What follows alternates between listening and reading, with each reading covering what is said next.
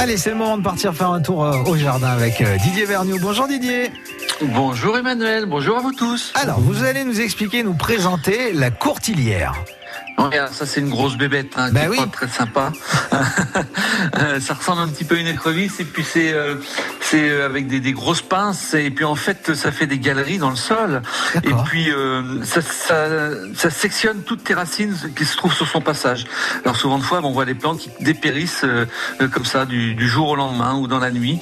Et puis euh, donc ça, ça pond des œufs jusqu'à 300 œufs depuis dans, dans, dans ces galeries. Et les larves sont adultes à partir de 3 ans. Bon, alors ça c'est vrai que quand on a ça c'est vraiment pas facile de, de s'en débarrasser.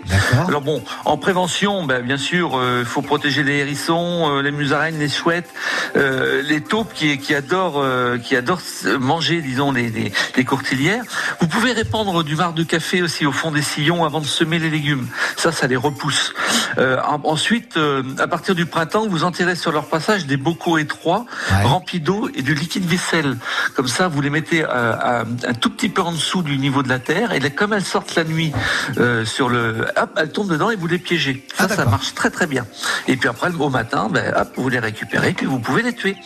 Ensuite, euh, vous pouvez aussi le matin encore repérer les galeries et verser trois cuillères à soupe d'huile de friture usagée, puis 3 litres d'eau dans les galeries et la la courtilière, elle va sortir du trou.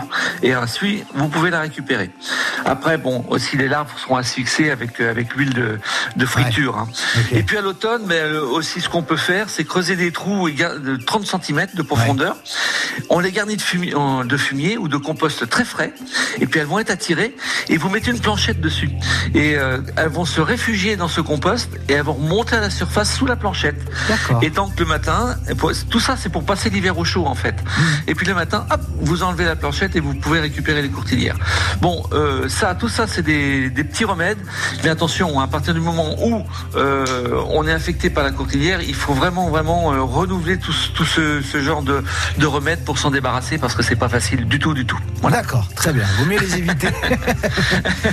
Merci Didier. Eh bien, eh bien, bon week-end. On se retrouve lundi alors. Avec plaisir. Bon week-end. Bon week-end. France Bleu Poitou.